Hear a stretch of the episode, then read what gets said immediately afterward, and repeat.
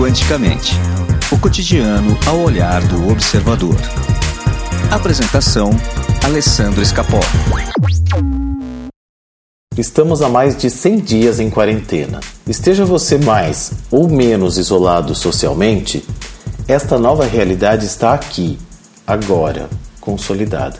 A pergunta que eu faço hoje é: você é a mesma pessoa que era há 100 dias atrás?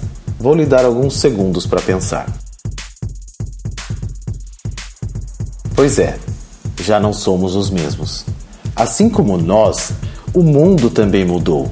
Se eu não sou o mesmo, claro que os outros também não são. E claro que isso construiu uma nova realidade, que não é a mesma que tínhamos antes. A segunda pergunta é: você está se adaptando às novas demandas dessa nova realidade? Existe um novo cenário e, para ele, novas perspectivas.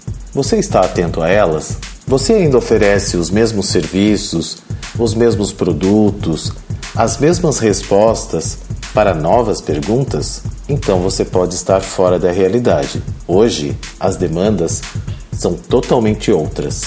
Pense no seu mundo, sua família, seu trabalho, seus amigos, seus amores. Quais são as demandas deles hoje? Você está se adequando a elas? Tem muita gente negando a realidade para continuar na zona de conforto. O mundo já mudou. Mude você também. Essa tentativa de subestimar a pandemia é um esforço dos que não querem mudar, dos que não querem se adaptar, dos que não querem se reinventar. Não seja essa pessoa. Existe uma nova realidade lá fora. E por mais que você resista, ela já se estabeleceu. A nova realidade exige verdade, transparência, bondade, empatia, solidariedade.